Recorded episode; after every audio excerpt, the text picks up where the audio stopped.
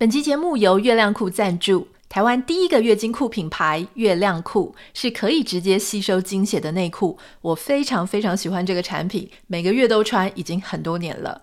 一件大约等于三片卫生棉的吸收量，采用 MIT 机能布料，透气不闷热，不管是手洗、机洗都可以轻松很好洗。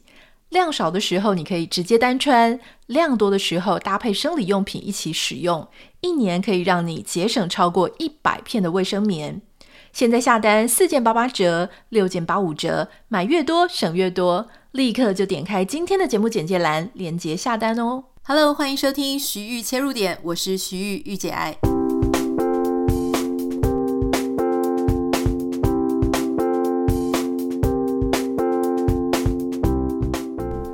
Hello，欢迎收听今天的节目。今天呢，为什么会那么晚？是因为其实我翻来翻去的，我其实想跟大家分享的一些东西，我都觉得，诶，好像没有办法发展成一整集。我就觉得，可能是有一些东西我自己本身没有那么熟。比方说，我也想跟大家分享说，啊，现在印度他们想要改国号，改成他们的这个婆罗门哈。那也想跟大家分享一些大直的建案啊，倒塌的事情，因为这个事情，我我想应该不用再跟大家再重新再复述了，因为就是台北大直那边啊，吉泰它有一个新建案，那因为它在施工的时候呢，因为种种原因，所以造成了它的对面有一排的房子呃整个下陷。那这个事情呢，本来其实也跟我的关系就是新闻与我的关系。但后来我们有一位，我知道他常常就是他应该算是我们很忠实的读者跟听众哈。有一位男生，他写了私讯给我，他跟我说他是非常长时间的粉丝跟忠实的 podcast 听众。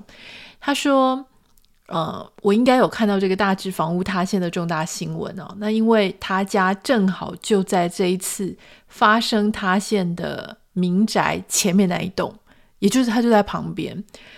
那自从工地开工之后呢，他说其实不止基泰，还有另外一个工地的也影响他们非常非常多，所以他们也是饱受倾斜零损之苦已经很久了，也是一样去澄清市府，但是中间就拖了很多时间啊，感觉没有得到非常积极的作为。但我想现在因为新闻爆出来了，可能大家现在每天在新闻就会看到市府如何沟通协调解决。因为我不是当事人，也没有住在那个附近，所以我不太确定现在住户是不是满意的。但总之，他们就是也很担心，很怕成为这下一栋哈。也想要聊这个话题，可是因为我自己本身也不是建筑的专业，所以我不太知道怎么样去切入这个话题，对所有的人来说是比较比较公平、比较好的。所以这个事情好像也没有办法发展成一集，就我自己这边啦。可能要再想想看，是不是就是请我们这一位听众哈来聊说他们遇到的状况，或是看是不是有一些建筑的专家来谈这个事情。好，那我就想啊，想着想着就特别焦虑，因为我在美国录音的时间，呃，应该是美国加州这边的时间，下午两点半到三点半以前就应该把节目上传了，但是我就是。时间滴答滴答响，然后我就一直不知道说今天到底应该要讲什么。我把我所有平常会去看的资料啊，各种主题啊翻来翻去，有时候你就会觉得，其实你知道有很多主题可以讲。好，就像你在写报告或者是写作文，或者你要教一个什么东西的时候，其实你你知道你可以有很多方向可以去写，可是就是没有一个。那样子的主题让你觉得，哎，今天就是它了。好，所以这种时候呢，就人会感到很焦虑嘛。所以我刚刚就在那边非常的焦虑，在踱步，看来看去，划来划去我的网页。那我就想说，哈，那今天是不是就不要来，就是要来自动公休一集？可是我也知道，我们有很多听众哦，他们会一直划。就是早上的时候，他们会一直不断的去重整他们的 App，所以 我焦虑。我知道有一些听众也很焦虑，所以在这样的状况下，我就想到啊，那我来跟大家介绍一个我现在正在看的小说，我还没有看完，因为我是找它的英文版哈。为什么要找英文版看小说？是我发现这个是我自己的发现。如果我有某一阵子呢，那几个月我就是常常的、大量的在阅读英文小说，或是看影集，就开英文的字幕，然后尽量减少看其他语言，包含中文啊，或者什么韩剧啊、日剧之类都不要看，就是全部都看英文，听 podcast 都听英文。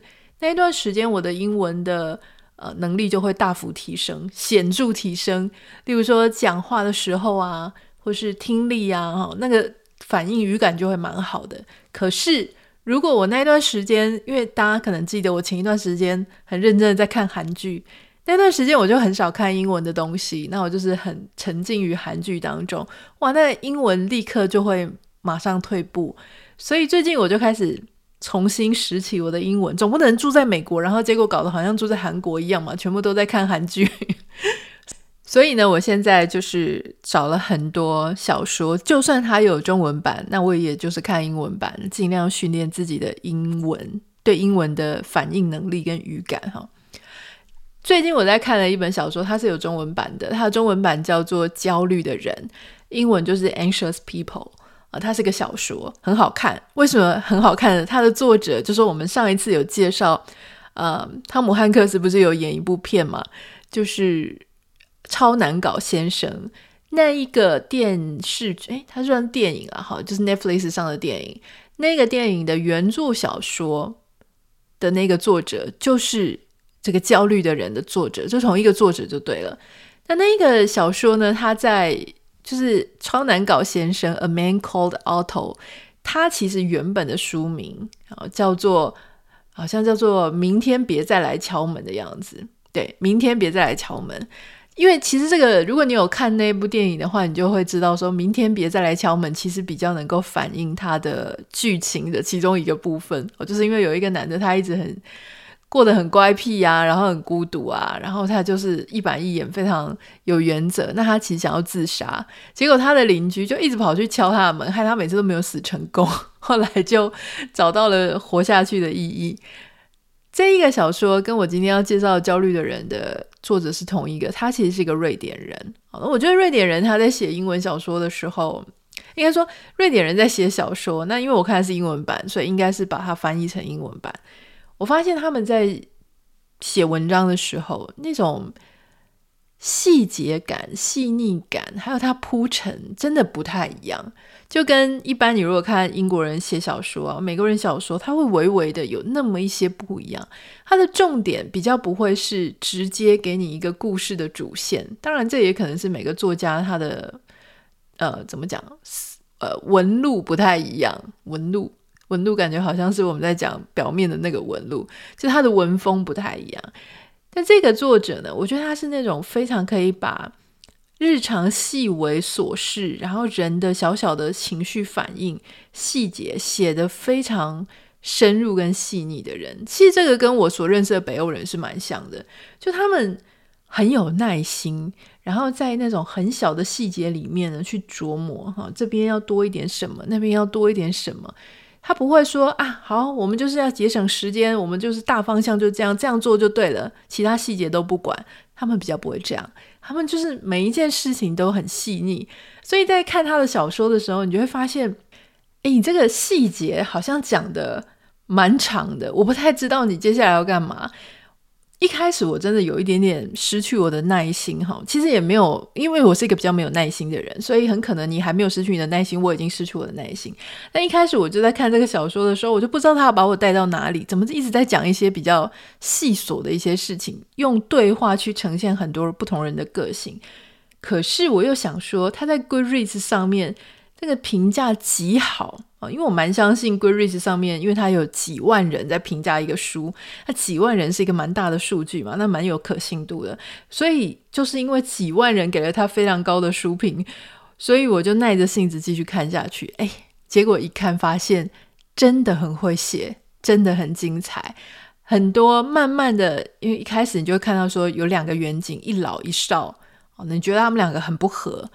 然后甚至看对方很不爽啊，因为年龄世代差距的关系，所以他们对所有事情的解读都不一样。比方说，那个老的他就会就打电脑的时候字很慢啊，就是一根手指一根手指在那边 k k k k k。他年轻人他就比较快，好，他很会做文书处理的东西。可他在问问题的方式跟老远景就不太一样。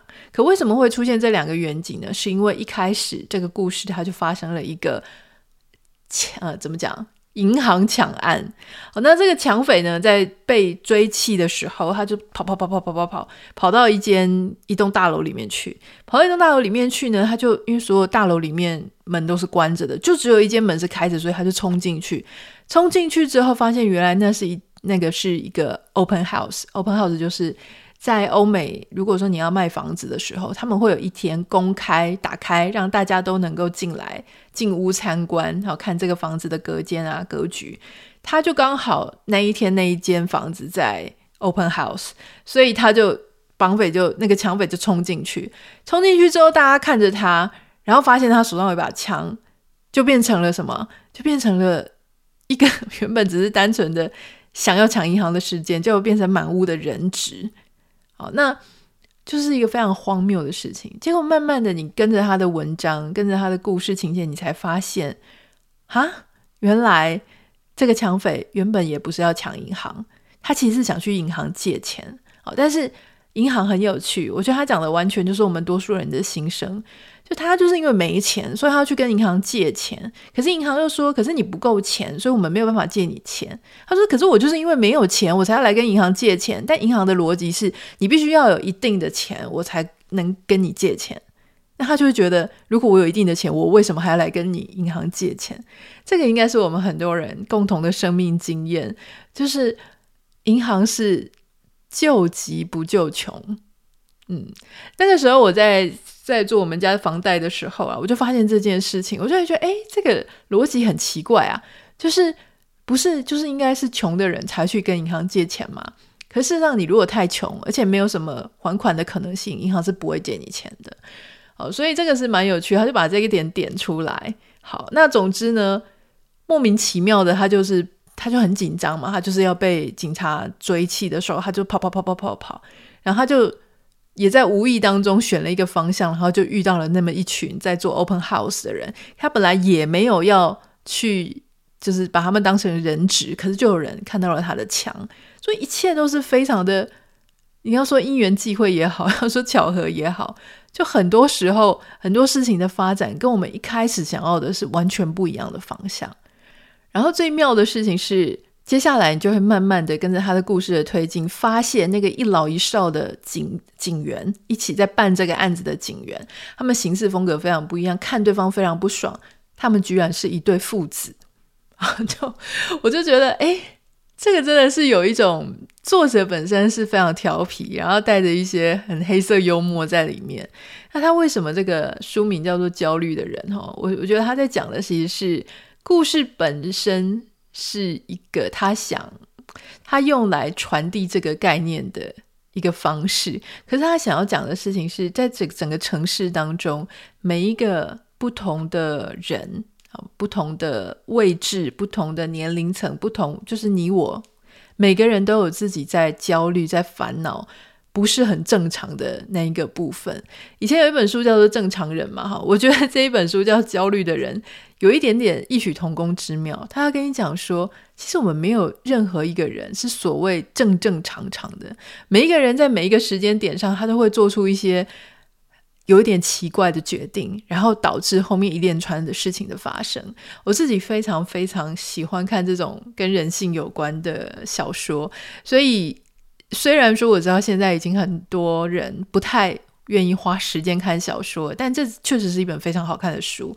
那这本书呢，它有实体书，它有电子书。呃，你如果是看英文的话，当然是电子书比较方便嘛，哈。你如果是看中文的话，中文叫《焦虑的人》，他在读墨是有电子书的，然后在博客来是有实体书。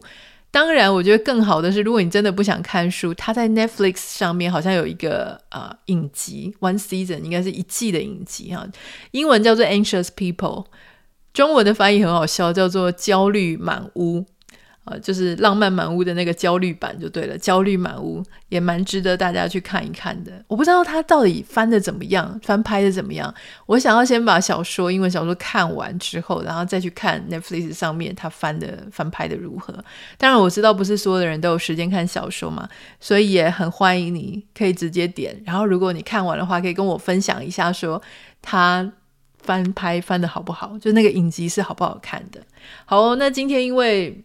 我们就不要尬聊了。就是如果说今天只想跟大家分享到这里哈，其他的东西给我一点点时间去酝酿，我们可以在明天或是其他的集数里面再跟大家多聊一点。有什么想要跟我分享的，欢迎可以私讯到我的 Instagram 账号 Anita 点 Writer A N I T A 点 W I T E R 呃。有很多网友之前问我问题，那大家问我的问题，有时候我可以把它做成一集，我也蛮开心的。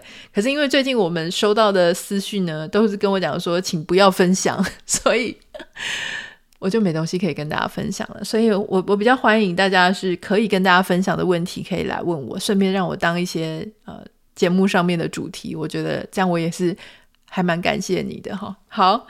那就先这样子了，不要忘记帮我们在 Apple Podcast 跟 Spotify 上面按下五颗星，非常感谢你，明天见，拜拜。